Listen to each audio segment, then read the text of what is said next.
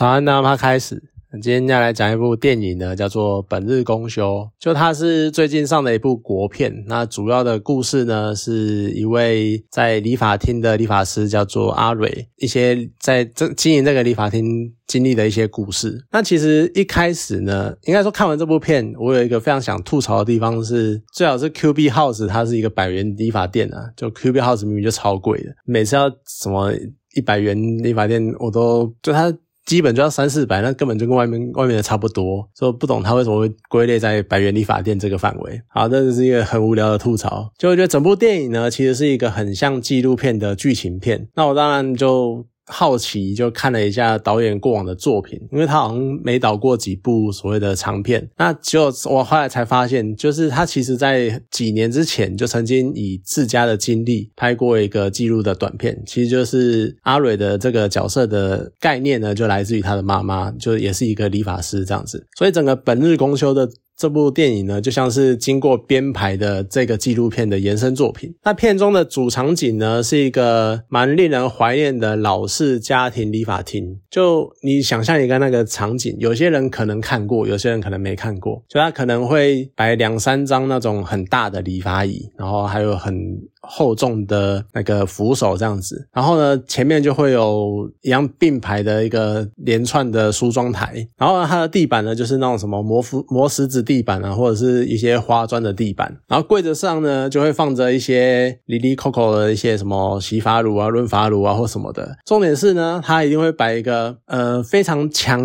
呃给人非常强烈印象的。东西就是宾士的法乳跟美发霜。我知道我这样讲呢，很多人没有印象，但是你们去想，你们应该都曾经在类似的理发厅看过，就是一罐蓝色的，一罐绿色的，然后是有点类似锥状的那种罐子。你一看到那个图，你马上就可以认得出来，就是那就是很古老的理发厅会有的东西。那甚至于呢，还还摆了一个前阵子被疯传，就是被拿来当民意图梗图的明星花露水，就也是必备的东西。就是这可能就是对很多人脑海中曾经看过旧的理发厅的话，就是有那些想象。可其实片中呢，最勾起我回忆的是那一块放在理发椅的扶手上面的那一块木板，有的时候是洗衣板，有的时候只是一块平的木板。那为什么呢？是因为其实那个木那个椅子非常的大，所以你小朋友坐进去呢，就整个会理发师完全碰不到你的头，就对，对小朋友来说。所以小时候呢，我们就要垫那一块木板。然后小朋友就会坐在那块木板上，这样头才会伸出椅背，然后才能够让理发师剪头、剪理头发这样子。而且我一回想到这个理发厅的场景，我脑海中呢就会很莫名的去浮现一个那种什么黄昏的时候啊，然后那个夕阳照进理发厅的那种景象，然后可能就是一些比较昏黄或是快要天黑的那个样子。我觉得这个印象呢，应该是来自于，因为我小时候呢，都是一大早，然后就出发，然后准备回彰化的我的那个阿公阿妈家，然后到了之后呢，就大家寒暄打个招呼，然后收拾一下，然后大概我都会在傍晚的时候，然后去斜对角的理发厅去理我的头发，就这已经是二三十年前的回忆了。可是其实看着那个电影。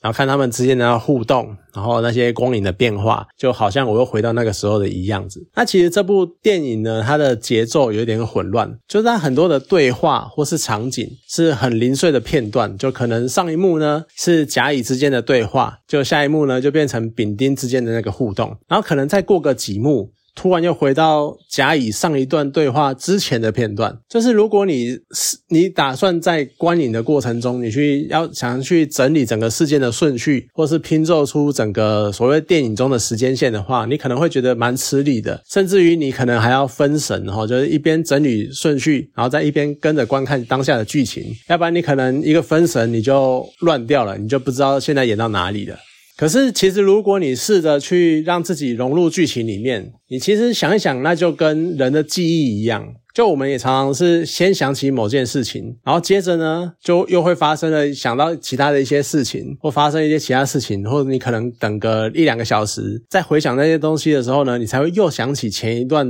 回忆，这样子就。我们的人的回忆本来就是很零碎的片段，所以其实我觉得导演以这样的方式来呈现这些人的生活点滴，我觉得算是蛮有趣的，因为它其实就算是一种回忆的形式。那其实电影的中段呢，就已经出现了，我觉得算是全片最感人的地方。就如果你会哭的话，那你这边就一定会哭出来的那种程度。就是那个妈妈，她终于到了她的老客户家，就是因老客户，就是因为她要去帮老客户剪头，才会本日公休嘛。啊，终于到了老客户家，就却发现他稍微晚了一点，就这个老客户刚过世。但是呢，阿蕊她还是坚持就帮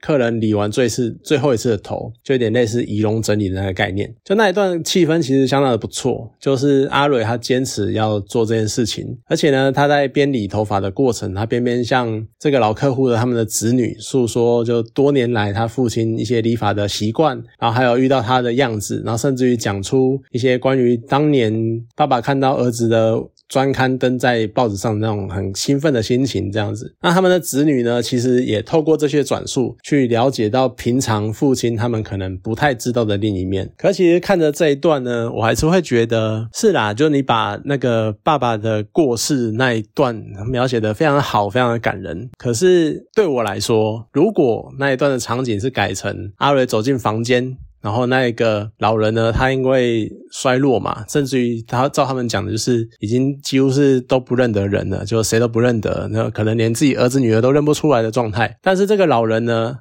他那个时候就默默的坐起身，然后让阿蕊照着老样子去挤头发。我觉得如果是这样子安排的话，我应该会马上直接飙泪之类的。就对不起，我就是这么的狗血。好，那之后呢，阿蕊他就做完了这些事情嘛，然后就终于完成了这一项任务，然后他独自就走在乡间的道路上，然后就有开始呢有一点想要哭，然后有点微微的崩溃，然后开始想要痛哭这样子，然后边痛哭边跑，就。那一段不知道他想要呈现的表情，呃，呈现的感情是，就阿蕊不知道是为了故人的离去而哀伤，或者是他看着老客户过世的，然后就联想到自己好像也是就也是老了，然后可能不知道哪一天也会像这个样子，就这么过世，就这么挂了，就也是去联想到自己的处境，就不知道是哪一种情感为主。好，其实片中有一点性别刻板印象的描述。就是像他会讲说什么男人会守旧啊，然后女人就是爱变化干嘛的。其实或许是理发厅老板多年来经验归纳的结果，可是套用到生活中其他的面相，又好像有那么一点点符合。就算说以发型来说，女性的发型比较多变，可能是社会对于女性要漂亮啊，然后要打扮啊造成的影响。相对的呢，男性他们可以比较用比较千篇一律的造型去应对一切场合。就不管去男生，不管是婚丧喜庆，都是一套。西装，然后一个西装头就可以打发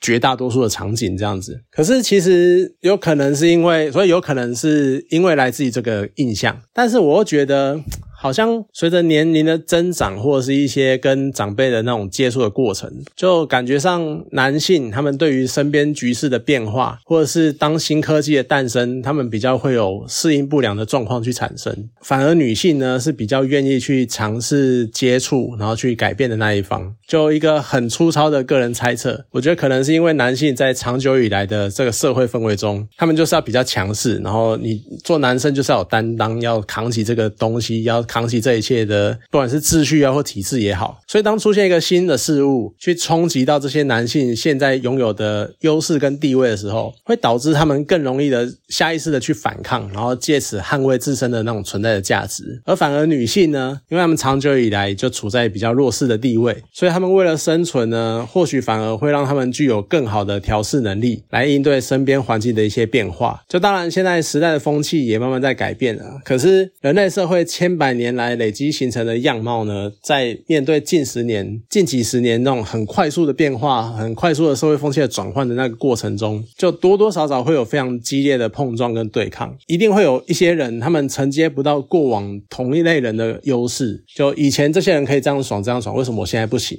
是那种就是这种不平衡，然后享受不到红利，但是他们又以前那些人犯犯的罪、犯的过错，然后犯的那些刻板印象，要变成说现代这些人去。承接这一些负面的印象、负面的观感，所以其实这个样子就更容易引起更大的反弹。不过，其实前一段呢，又也是我个人经验延伸出来的一些想法，就它不一定是社会的通则。可能你在看着，就是那个阿蕊的女儿啊，阿玲，然后跟他的前妻阿川啊，前夫阿川，就两个人为了钱在争吵。然后阿玲就说：“为什么在你面前，我好像变成比较自私的人之类的？”其实我觉得有可能又是那种。长期社会跟家庭结构带来的影响。就女性她们可能会会比较需要烦恼家计，所以对于家庭的开支可能会比较斤斤计较之类的。然后男性可能就是直线的认为，就我赚我都有赚钱啊，那为什么赚的那么钱不能用之类的？所以呢？甚至于是那种自尊心作祟，就阿林每一句讲到钱呢，那个阿川的耳中可能都自己转化成暗示，是你是在 cos 我能力不足吗之类的，就是非常的碰碰触所谓的男性自尊那种感觉。所以你要说这是理念不合吗？或者说是价值观不一样吗？其实我觉得又是另外一个被现代这种金钱的经济体制压垮的一个家庭。就说到底都是这个样子。好，那电影里面呢，他还不断带过，就是在理发厅中有很多等候的客人嘛，然后彼此会聊天啊、打屁啊、闲话家常之类的，然后还有很多老客人跟理发师之间的联系，就是诶，我们还是可以，就我都给你剪头发啊，然后或者是我还记得你啊之类的这种联系，那可能不断的去强调所谓的老。呃，老客户或者是跟理发师之间这种所谓的人情味，会让一些观众觉得蛮烦躁的。可是其实对应到近年来的那种人工智慧发展，你就不难想象未来应该一定会出现的那种什么人工智慧理发厅。好了，就也许到时候机器就不会有这么敏锐的反应，或这么感性的那种比较。灵敏的那种情感的反应，然后去对你不适不合不适合的那个发型去给出建议，就像片中一样。就片中有一个女生呢，她头发烫坏了，也不能说烫坏了，就是不适合她嘛。但是林柏宏他的这个理发师，他就是很适时的给出一些特别的建议，或者是比如说你可以往前拨一点啊，然后去遮住你的头发之类的。可是。这是人，但是对于 AI 来说呢，它可能就不会差小丽耶，他不会管你的情感怎样，他只会很直直接跟你说，这就是谁谁的发型啊，你不适合是你的问题，不是发型的问题，这样子，就可能电脑或人工智慧反而会这样很直线条的回答你，所以就是